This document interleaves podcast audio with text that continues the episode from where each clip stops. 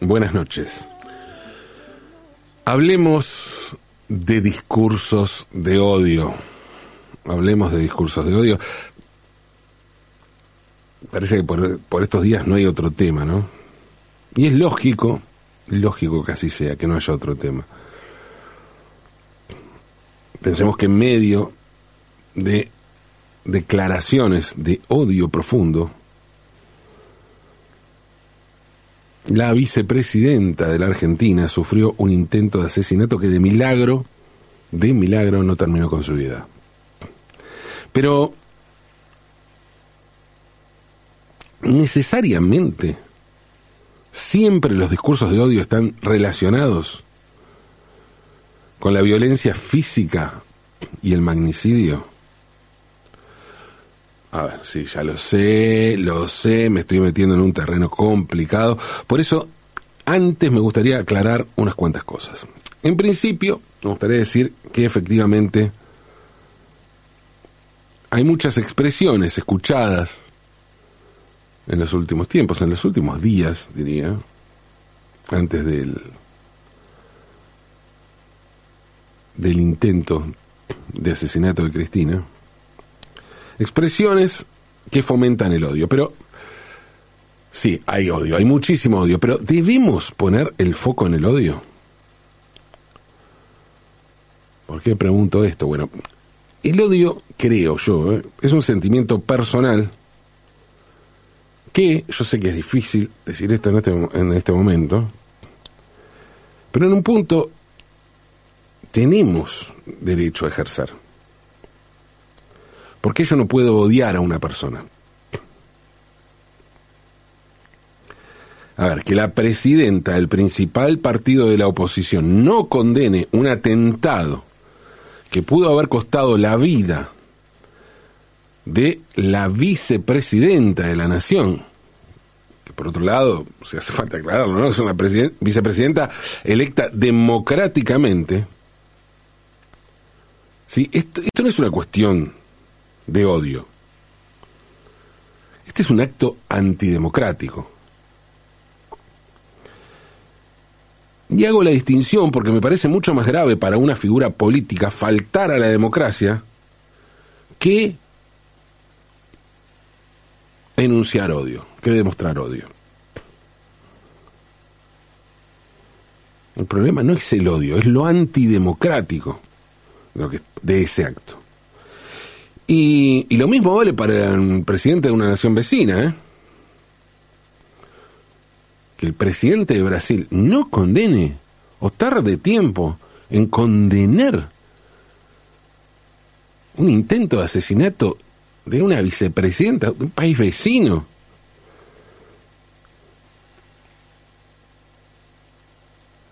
Eso es una barbaridad, es una, es un, Insisto, es un acto antidemocrático que rompe las reglas de convivencia democrática. Y esto, a ver, para que se entienda, lo digo independientemente de quién sea la vicepresidenta electa, ¿eh? democráticamente.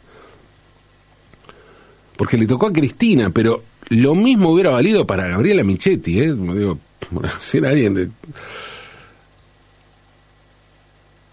de una posición política completamente distinta, pero que fue elegida democráticamente, atentan contra la vida de vicepresidente, la vicepresidenta, sea quien sea, hay que condenarlo. Quien está en ejercicio de un cargo tiene que condenarlo. No condenarlo es antidemocrático.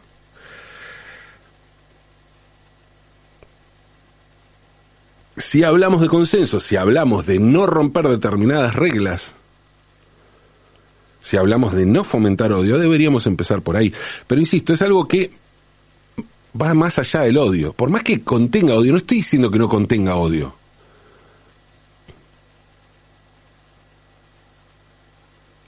Estoy diciendo, estoy poniendo el foco no en un sentimiento como el odio, sino en lo institucional, en lo democrático o lo antidemocrático, si eso no se cumple. Que un diputado pida pena de muerte Ya pedir pena de muerte en sí es un acto antidemocrático, porque en la Argentina no existe ni puede existir la pena de muerte por la Constitución, por, por los tratados internacionales que, que tiene Argentina firmados de acuerdo a la Constitución. Pero si encima pide pena de muerte para la vicepresidenta, eso debería pagarse con la cárcel, pero no por odio, insisto, no por odio, por antidemocrático. Debería existir una responsabilidad por parte de quienes ejercen, cargos públicos y esa responsabilidad debería tener que ver con el compromiso democrático, no con algo personal como es el odio. Y calculo que algo similar debería suceder con el periodismo, aunque ahí el asunto, perdón que se los diga, yo sé que es complicado en este momento, pero me parece bastante más complejo. Y la complejidad del asunto tiene que ver con la libertad de expresión. Ya sé, ya sé que eso no es más que una excusa de la que se agarran para decir cosas que rompen el contrato social. Y en eso, en la libertad de expresión, se amparan quienes dicen cualquier cosa, pues saben que se trata precisamente de un asunto complejo. Pero hay algo aún más complejo, porque existen determinados comunicadores que provocan adrede, dicen barbaridades adrede para llamar la atención, ¿Y cuál es el juego? Bueno,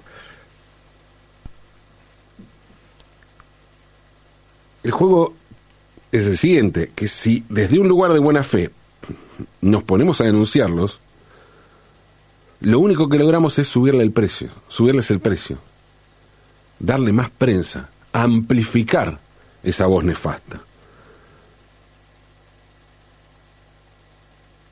O sea, hacerles el juego que ellos están buscando.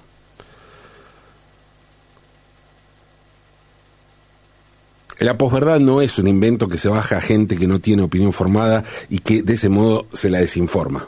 ¿Eh? No es que invento cosas para gente que no, no tiene ninguna opinión ah, y dice, ah, y se traga eso como si fuera cierto. No, no, no.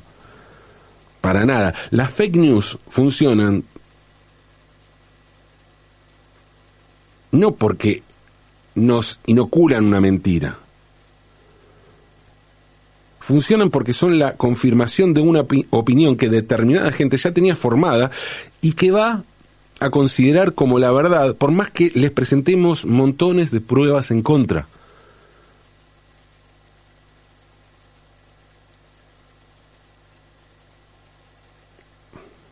Creemos que la cosa pasa por la racionalidad y no. No. Lamentablemente no. Justamente por eso el odio, porque es irracional. Pensar que los llamados discursos de odio se desmontan solo con una ley que los regule es de una ingenuidad enorme. Y el asunto es muy delicado porque puede terminar victimizando a gente que se va a sentir censurada ante gente que a su vez le va a creer. Pensemos que hoy en la Argentina hay mucha gente que cree que vivimos en una sociedad en la que no hay libertad de expresión. Hay gente que piensa eso, que no hay libertad de expresión. Hoy, ni hablar durante el gobierno de Cristina. Gente que creía que durante el gobierno de Cristina vivíamos directamente en una dictadura. Un absurdo total. Absurdo, absurdo total.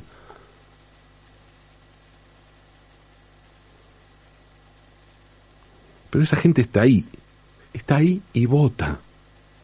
Y el voto es la forma en la que se dirime el rumbo político del país. Hay muchos otros, hay movilizaciones, lo sé. Pero los gobiernos se imponen por el voto popular. Esto de la dictadura, esto de la falta de libertad de expresión, es un asunto tan ridículo que no tiene sentido ponernos a explicar por qué hoy en la Argentina la libertad de prensa es total, ¿no? Hoy durante el gobierno de Cristina. Y ya que estamos, y perdón si no soy simpático con esto, durante el gobierno de Macri, en este sentido, sí, se podía decir lo que uno quisiera en términos de libertad de expresión. No es ese un problema en la Argentina, no es un problema la libertad de expresión. Pero supongamos que en un esfuerzo máximo de pedagogía, diálogo y comprensión, decido, con la mejor, bajando a niveles bajo cero, el odio y, y cualquier atisbo de enojo, bueno, decir explicarle algunas cosas a la gente que dice esto. A ver, le hablo a la gente, como si estuviera escuchando a alguien, pero imaginemos que le hablo a gente que cree que no había libertad de expresión en el gobierno de Cristina, ¿no? Bueno, le diría, ¿no tuviste oportunidad de decirle a montonera todas las veces que quisiste? ¿No, tuviste, ¿No pudiste escuchar a montones de periodistas decir al aire, en radio y televisión, las mismas barbaridades que vos pensás? Eso le diría a esta gente, ¿no? chorra, corrupta, te robaste un PBI, lo que se te ocurra. Le dijeron cualquier cosa. ¿Y sabes por qué pudiste decir todo esto? Escucharlo, reproducirlo, escribirlo en redes sociales. Porque había libertad de expresión. Pero no solo eso. Cristina, además, sacó la figura de calumnias e injurias. Que era una figura que impedía que un periodista le pudiera decir chorra o yegua montonera o te robaste un PBI, todas esas barbaridades. Entonces esas cosas se le podían decir a la presidenta en ese momento porque no existía esa figura de calumnias e injurias. Porque con la figura de calumnias e injurias no se le podía decir. Gracias a la medida de Cristina pudieron decírselo. ¿Qué significa eso? Significa que amplió la libertad de expresión para que tus periodistas preferidos pudieran putearla sin, sin ir presos por eso. Y ahora, me pregunto yo, pensado desde el atentado, ¿está mal que Cristina haya anulado la figura de calumnias e injurias? Y en lo personal, la verdad, creo que no, para nada. Es más, celebro que Cristina haya ampliado la libertad de expresión. El problema es que por más que yo explique todo esto tranquilo y con buena onda, alguien que está convencido de que en la Argentina no hay libertad de expresión no va a escuchar otros argumentos. E insisto, esa gente vota. No solo eso, son mucho más de lo que imaginamos. Acá podemos estar hablando amablemente entre gente con la que va a estar de acuerdo, va a haber consenso sobre muchos temas que tienen que ver con el odio, los límites de la democracia, la libertad de expresión. No solo eso, también puede haber broncas con determinadas medidas de un gobierno propio. Pero existe otra gente. Y esa gente está convencida de otra cosa y no admite argumentos en contra. ¿Cómo se desarma eso? No tengo idea, la verdad no tengo idea. Pero no creo que prohibiendo determinados discursos ni regulando las palabras lleguemos muy lejos. ¿eh? No en épocas en que los discursos se filtran por todos lados, porque además el asunto tampoco es matemático. No es que en las sociedades más respetuosas e igualitarias no existen discursos de odio ni violencia. Al contrario, en Suecia es célebre el asesinato del primer ministro Olof Palme en 1986, que fue baleado por la espalda en la calle más transitada de Estocolmo. Ese crimen, ese crimen nunca se esclareció. En 2003 en Suecia también fue apuñalada bueno, fue apuñalada en realidad, también en Suecia, Ana Lind, que era ministra de Asuntos Exteriores en ese momento, de Suecia, en plena campaña por un referéndum para determinar si Suecia entraba o no en la comunidad europea. A diferencia de Palme, Lind sobrevivió al ataque, pero más allá de los atentados en Suecia, hay otro caso en otro país nórdico que llama muchísimo la atención. En los últimos años, Islandia se volvió un ejemplo a seguir. Primero, entre los países con mayor índice de igualdad social, de conciencia ecológica, hasta de felicidad. Sí, sí, sí, se mide la felicidad. El país más feliz del mundo es Finlandia, pero Islandia está ahí en segundo o tercer lugar. Y con todo esto, Islandia pasó a ser pronto un destino turístico impensado tiempo atrás, ¿no? Impensado además porque está en un es una isla, pero aparte una isla que está muy aislada, valga, valga la redundancia, ¿no? A mitad de camino entre Europa, si bien es parte del continente europeo, a mitad de camino, y geográficamente está como dividida eh, o sea, técnicamente tendría una parte en el continente, en América del Norte. Está más cerca de Groenlandia que del punto más cercano en Europa, entre Noruega e Inglaterra. Hoy la cantidad de turistas que visitan eh, Islandia son como unos dos millones y pico, y multiplican por ocho, son ocho veces más que los 360 mil habitantes que viven allí de forma permanente. Todos los índices de calidad de vida en Islandia son de los más altos del mundo. Sin embargo, hasta no hace mucho, había en ese país una ley en vigencia que permitía matar vascos. Sí, sí. Escucharon bien. Matar vascos. Se permitía matar, vascos. Una ley totalmente racista y puntual además, ¿no? Racista, o sea, con odio hacia un pueblo. Una ley para matar vascos. Imaginen que, que exista una ley para matar judíos. Bueno, algo así. ¿Cómo se llegó a esa ley? Bueno, para eso tenemos que retroceder casi cinco siglos.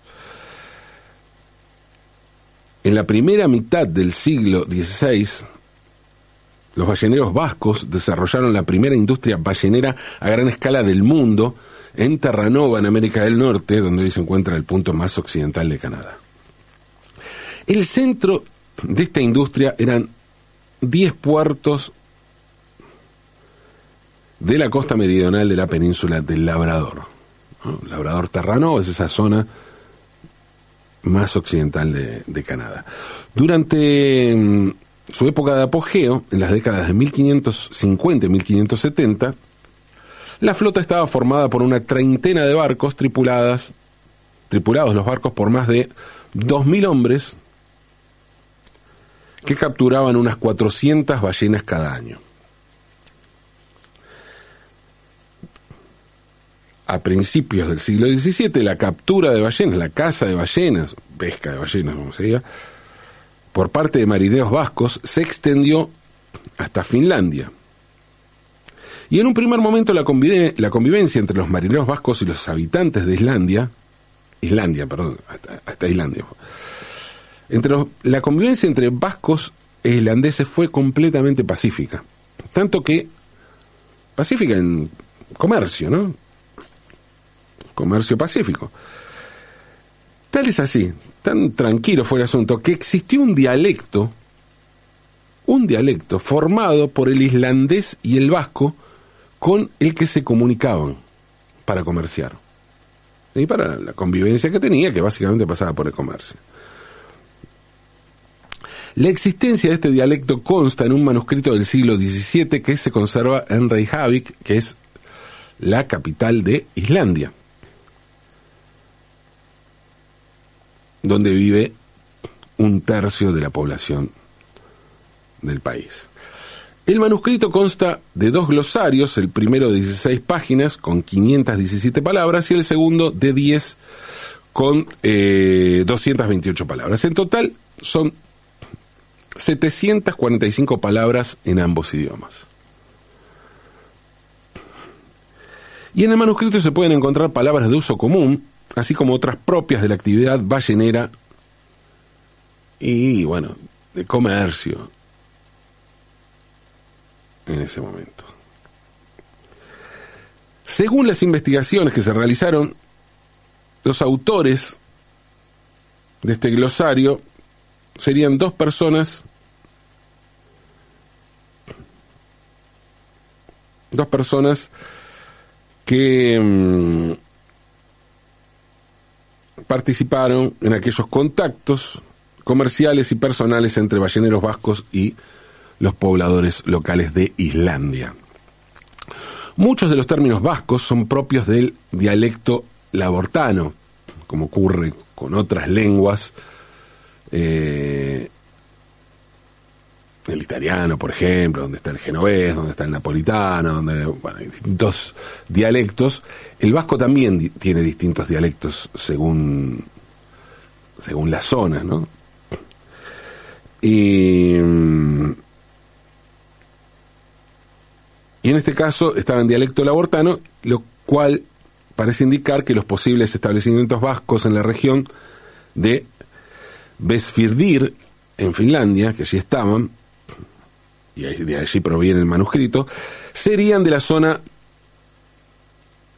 de San Juan de Luz, una ciudad que hoy está en el territorio francés, ¿no? lo que se llama el territorio vasco francés.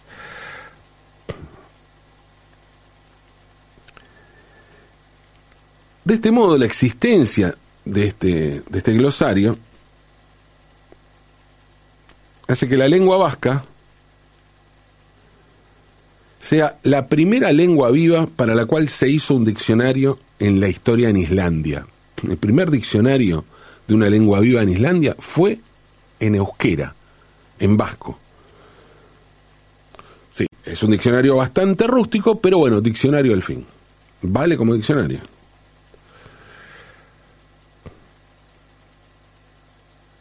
Y aparte nos habla de la existencia de este dialecto, que en realidad más que un dialecto,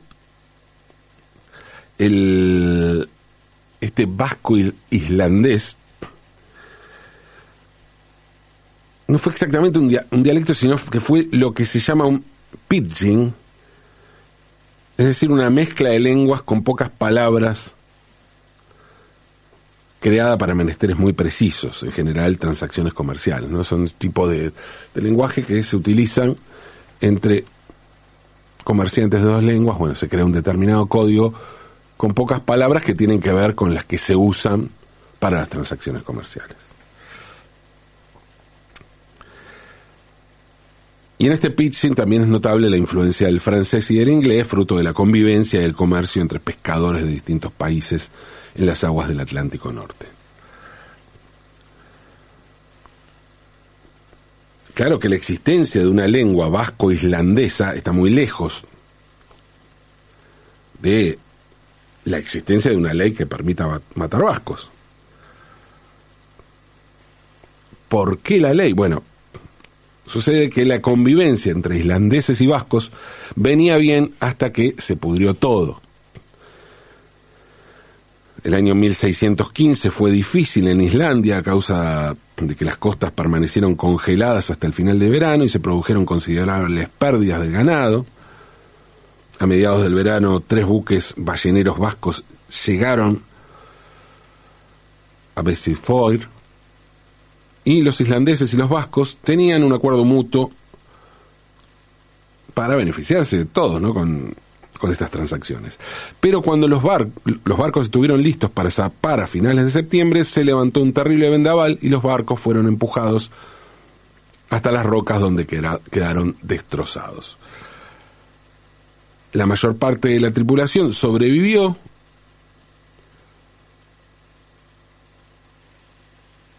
y de los tres almirantes de, vascos de aquella expedición, Dos de ellos, Pedro de Aguirre y Esteban de Tellaria, pasaron el invierno así, allí en Bad Neyri y el año siguiente se marcharon para su país.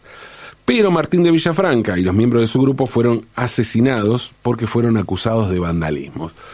Se dijo que habían robado, habían causado destrozos, entonces los mataron. Y ante la bronca con estos vascos, el rey danés Cristian IV, que era el verdadero mandatario de Islandia, promulgó una ley que permitía matar vascos. Así de concreta, así de puntual. Y esa ley nunca se derogó.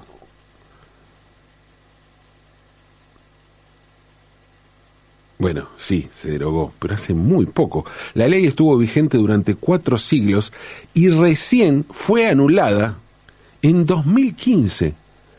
En, hasta 2015 en Islandia existía una ley que permitía matar vascos. A ver, aclaro, no es que antes de esa fecha, no es que en 2013 los islandeses salían a cazar vascos, ¿no? amparados en lo que decían en la ley. No, no, de hecho el asunto chocaba contra la ley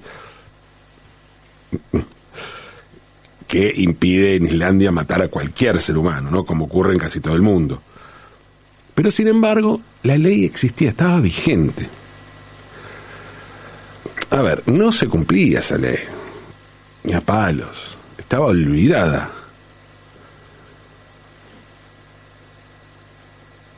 Además, donde están los vascos en Islandia, ¿no? Pero imaginemos, yo puse antes el ejemplo de los judíos, pensemos en otros pueblos perseguidos, históricamente castigados. Y me pregunto, ¿cuenta eso como discurso de odio? No sé, ustedes me dirán, pero a mí me da la impresión de que sí, ¿eh?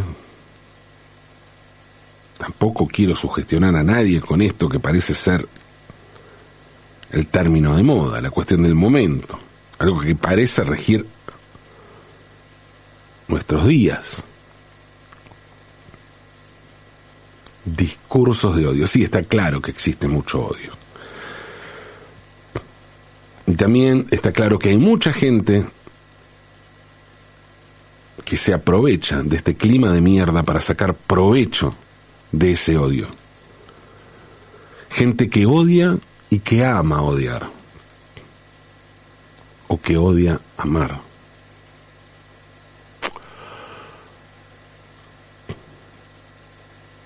Frente a tanto discurso de odio, amemos. Amemos. Aunque es de noche.